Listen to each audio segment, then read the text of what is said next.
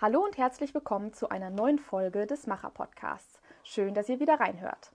Heute besuchen wir Philipp Striebinger im mittelhessischen Gießen. Herr Striebinger ist 43 Jahre alt, Meister im Metallbauerhandwerk und ein richtiger Tierfreund. Er hat eine eigene Werkstatt und zwei mobile Schmieden, mit denen er vor allem zu vierbeinigen Kunden fährt. Welche Aufgaben in seinem Arbeitsalltag anfallen, was für ihn das Besondere an dem Werkstoff Metall ist und warum er auch Hufschmied geworden ist, das erzählt er uns jetzt. Hallo, Herr Striebinger. Hallo. Herr Striebinger, Sie haben eine besondere Spezialisierung in Ihrem Handwerk. Bevor wir jedoch darauf zu sprechen kommen, möchte ich gerne erst einmal grundsätzlich über das Metallbauerhandwerk sprechen. Sie haben ja noch die Ausbildung zum Kunstschmied gemacht. Wie heißt dieser Ausbildungsberuf denn heute? Also dieser Beruf, also das hieß dort auch schon Metallbauer, der Fachrichtung Metallgestaltung. Das war der frühere Kunstschmied. Also heute Metallbauer mit der Richtung Metallgestaltung. Fachrichtung Metallgestaltung. Welche Richtungen gibt es denn generell in der Ausbildung zum Metallbauer? Also es gibt die äh, Fachrichtung Konstruktionstechnik noch, das ist der frühere Schlosser. Dann gibt es die Anlagen- und Fördertechnik, das ist der frühere Apparatenbauer, sage ich mal. Die machen viel mit Blech und so. Und dann gibt es noch den Fahrzeugbauer. Und diese vier Fachrichtungen gibt es im Metallhandwerk. Und ich sage mal, da ist halt in den ersten zwei Lehrjahren ist alles recht gleich.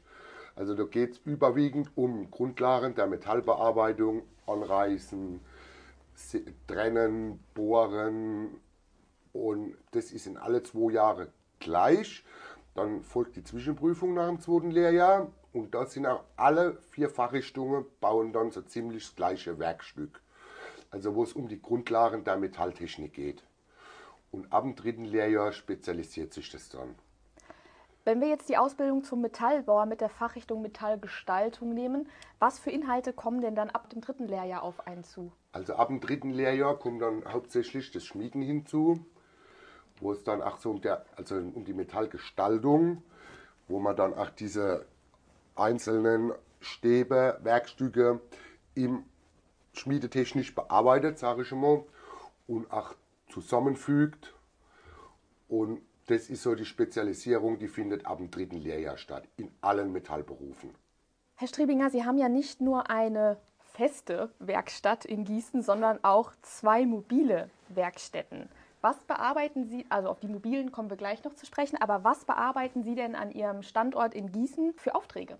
Also hier in Gießen-Wisseck, das ist so der letzte Stadtteil von Gießen, da werden hauptsächlich Geländer, Hoftore gefertigt, hergestellt.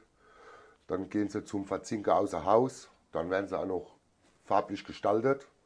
Und natürlich auch noch die Vorbereitung für die Hufeisen, also die Halbzeuge, wo fast fertig sind. Die bereiten wir stilleweise noch ein bisschen vor, weil dass wir dann halt einfach, wenn wir vor Ort sind, mit der mobile Schmiede ein bisschen Zeitersparnis haben. Was ist für Sie denn die Besonderheit an dem Werkstoff Metall? Also der Werkstoff Metall, finde ich, kann man sehr viel draus machen. Was mich schon immer fasziniert hat, war das Feuer, das Warme, ob das jetzt beim Schweißen war, ich sag mal so, das Zusammenfügen, das hat mich immer fasziniert im Vergleich zu Holz. Holz kann man nur verschrauben, verzapfen und und und verbrennen, ja. Ein Stück Eisen kann man auch verbrennen, aber dann hat man eigentlich was falsch gemacht. Aber ich kann Eisen biegen, ich kann es formen, das ist so das Faszinierende. Und ich sage mal, das ich habe mein erstes Praktikum war als Zimmermann. Und dann habe ich gemerkt, da kann man keine Luft zuschweißen. Beim Eisen kann man das machen. So, und dann hat mein Vater gesagt, du kannst lernen, was du willst, aber Praktikum machst dort. Und das war dort beim früheren Obermeister, beim Heinz Wiedemann in Neustadt an der Weinstraße. Und da habe ich sehr viel gelernt und da lebe ich auch heute noch davon was, weil da alles sehr vielfältig war. Da haben wir ähm, also Edelstahl, Alu, normales Eisen, bis zum Pferdebeschlager habe ich dort alles mitgekriegt. Da was rausgezogen, dort was rausgezogen. Und das ist halt das Schöne an dem Werkstoff Metall, da kannst du sehr viel draus machen. Wollte Ihr Vater, dass Sie auswärts, zum Beispiel bei dem Zimmermann, ein Praktikum machen, weil er selbst auch Metallbauer ist? Ja, also die Strebinger sind normal als Schmied. Aber ich habe mich dann entschieden, ich wäre Kunstschmied. Und zwar also das Einzige, was mein Vater gesagt hat, egal was du lernst, du lernst außerhalb. Und das würde ich auch jedem raten. Allein schon, weil man da andere Eindrücke kriegt und und und. Und wie gesagt, da zehre ich auch heute noch davon. Aber nicht nur Ihr Vater ist ja Schmied, Ihre Frau ja auch. Ja, mein Bruder auch. Okay, also wirklich alle. Ja, mein Uropa war schön. Also eine richtige Ja, Familientradition. ja. Was braucht man denn für einen Schulabschluss, um Metallbauer werden zu können? Also ich selbst habe den Hauptschulabschluss und der war nicht so prickelnd. Ich sage mal, ein Realschulabschluss, ein ordentlicher, weil die Technik, die steht bei uns auch nicht. Wir müssen aber ein bisschen Englisch was lesen können, wie man ein Gerät ausstellt oder so oder Klebeprodukte beim Hufbeschlag gerade so. Also ach, bei uns ist die Zeit nicht stehen geblieben. Wie lange dauert denn die Ausbildung? Als Metallbauer, also dreieinhalb Jahre. Und in welchen Fächern in der Schule sollte man gut sein? Mathematik, also bei uns hieß es Arbeitslehre, Physik, Chemie und weil da baut dann halt auch später an der Berufsschule die technische Mathematik auf, die Technologie und das technische Zeichnen. Das sind so die drei Kernfächer. Kann man bei Ihnen eigentlich ein Praktikum machen? Klar. Wenn man die Ausbildung jetzt in Gießen macht, wo muss man denn dann zur Berufsschule? Also die ersten zwei Jahre, wo es nur um den Metallbau geht, gehen die in Gießen ganz normal in die Berufsschule. Und ab dem dritten Lehrjahr gehen die dann noch in, in die Bundesfachklasse nach Göppingen. Und da ist es dann halt auch sehr explizit, geht es um die Metallgestaltung. Was verdient man denn als Lehrling während der Ausbildung? Also was sind die Tarifempfehlungen? Also im ersten Lehrjahr sind es rund 780 Euro, im zweiten 850 und im dritten 930 und im vierten gibt es dann 1000. Wie sieht es denn mit den Verdienstmöglichkeiten aus, wenn man ausgelernt hat? Also, wenn man ausgelernt hat, denke ich, gibt es nach oben keine Grenzen. Wie findet man Ihrer Meinung nach denn eigentlich den besten Praktikums- oder Ausbildungsplatz? Ich würde sagen, der man es probiert. Okay, also das heißt einfach äh, zu einem Betrieb der Wahl gehen und einfach mal nachfragen. Ja, zum Beispiel bei mir war es so, das war, äh, der hat nicht gerade beste Ruf gehabt, mein Lehrmeister. Er war sehr streng, aber ich muss sagen, fachlich gab es in vier, dreieinhalb Jahren einen Einlauf. Zu Recht. Sein Spruch war immer, fertige Arbeit. Und Das hat Sie geprägt. Ja, das ist ja heute noch so. Herr Striebinger, kommen wir nun zu Ihrer Spezialisierung und dem Thema, das Ihnen wirklich am Herzen liegt. Sie sind Hufschmied. Deswegen vorweg, reiten Sie eigentlich? Nö, Noch nie oder nicht mehr? nicht mehr. So, wann reite ich so einmal im Jahr mit der Frau ins Gelände? Also es ist kein Muss, dass wenn man Hufschmied werden möchte, dass man reiten muss. Nö. Also ich fahre Kutsch, war da auch sehr erfolgreich bis vor drei, vier Jahren. Sind Sie auch auf Turniere gegangen? Ja, also da war ich äh, mit vier Pferden, vier Spännisch bin ich da gefahren. Und 2015 wurde ich Landesmeister. Aber jetzt fehlt irgendwie die Zeit, jetzt klappt es nicht mehr. Das heißt, Sie machen das jetzt nicht mehr für Turniere, aber ab und an so für sich zum Ja, Spaß. jetzt sind die Kinder, wollen jetzt so ein bisschen loslegen und da ist der Papa halt für die Kinder da. Wie kam es denn bei Ihnen, dass Sie sich entschieden haben, Hufschmied zu werden? Also das war, also wie gesagt, die komplette Strebinger Vorfahrer waren all Schmied oder Hufschmied. Und da kam das halt so. Und ich sage mal, ich habe auch oftmals habe ich die Schnauze voll, aber dann denke ich, komm, du bist jeden Tag an einem anderen Ort, bei einer anderen Kundschaft und das ist dann so, das ist doch das Richtige für dich. Und an der frischen Luft. Ja, ja. Für was bekommen Pferde denn eigentlich Hufeisen? Also der Hauptgrund ist bei vielen Pferden, dass einfach das Verhältnis Wachstum zu Abrieb nicht stimmt. Das kommt durch die Flurbereinigung, weil wir halt sehr, sehr viel ähm, geteerte Wege, Feldwege haben. Ist ja auch gut so, die können wir jederzeit bereiten, befahren und und und. Und deshalb brauchen die Eise und auch halt so Reitplätze oder Reithalle. Wenn man jetzt so 20 Jahre zurückgeht, da waren die ganze, ich sage jetzt mal Reitplatzbelege, die waren nicht so scharf wie im Moment. Die sind heute auch wesentlich komfortabler für ein Pferd, aber es funktioniert nicht ohne Hufschuss. Und wie lange hält ein Hufeisen? Also in der Regel kann man sagen, so sechs bis acht Wochen. Es ist ja immer die Frage, also bei uns stellt sich immer die Frage der Beschlagsbedürftigkeit. Ist es zum Beispiel Wachstum, sind die Hufe zu lang? Oder jetzt zum Beispiel bei einem Kutschpferd, wo viel auf hartem Boden unterwegs ist, sind die Eise kaputt. Oder manche haben dann auch orthopädische Hufeise, dass man dann dort die Intervalle nicht so lang macht. Aber so im Schnitt kann man sagen, zwischen sechs und acht Wochen. Sie haben gerade orthopädische Hufeisen schon angesprochen. Stimmt es denn, dass man, um orthopädische Hufeisen fertigen zu können, den Metallbau beherrschen muss? Ja, also ich sage mal, wir haben ja Halbzeuge als Hufeise. Und zum Beispiel beim orthopädischen, da kann dann mal sein, dass ich einen Steg neu schweißen muss oder einen Hohlschenkel.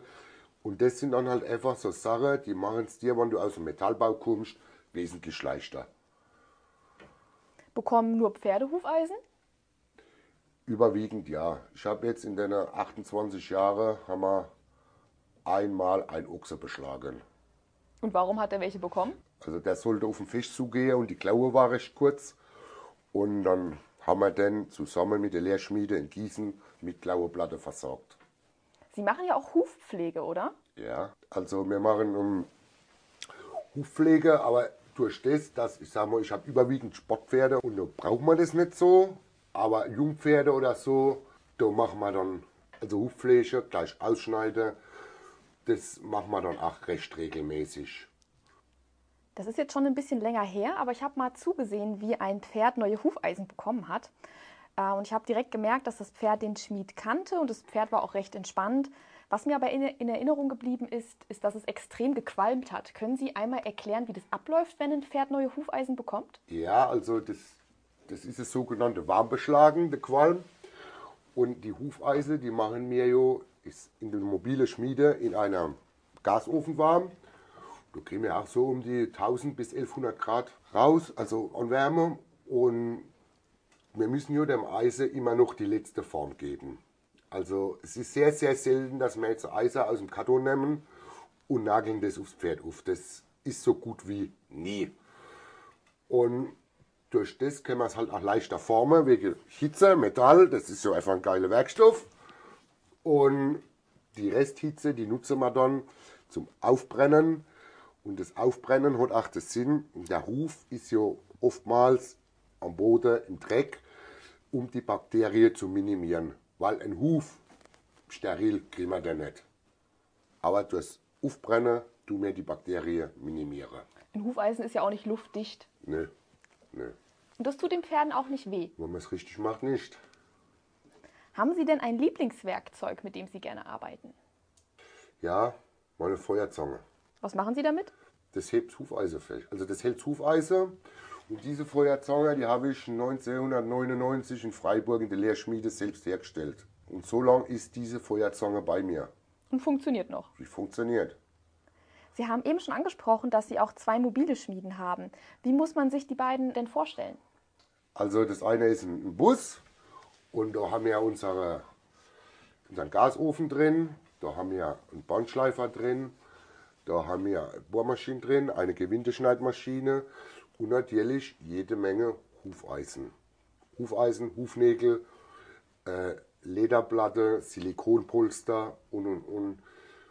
Und da können wir vor Ort immer recht gut reagieren. Da ist noch ein Schweißgerät drin, wo wir was schweißen müssen, wenn es in Richtung Orthopädie geht.